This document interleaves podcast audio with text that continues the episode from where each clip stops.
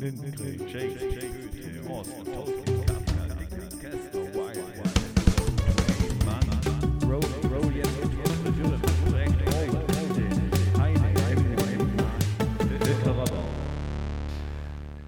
und herzlich willkommen bei Litera Barber. Heute nicht mit einer normalen Folge, sondern vielleicht mit einer etwas traurigen Nachricht für alle, die uns regelmäßig hören. Wir haben uns aus beruflichen und privaten Gründen dazu entschieden oder eher geeinigt, dass wir den Podcast erstmal auf Eis legen. Und äh, sobald die Situation es wieder zulässt, dann werden wir bestimmt wieder weitermachen. Aber jetzt schauen wir mal, wie sich die Sachen bis Ende des Jahres entwickeln und dann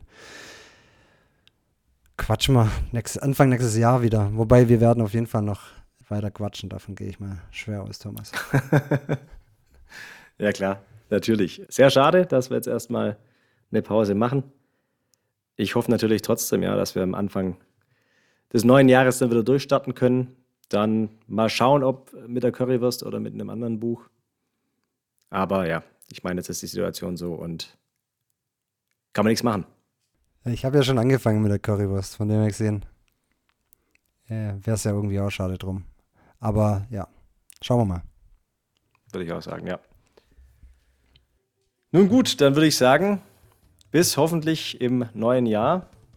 Wenn er wieder einschaltet, heißt es dann wieder. Macht's gut. Und danke, Und danke für den Fisch. Fisch.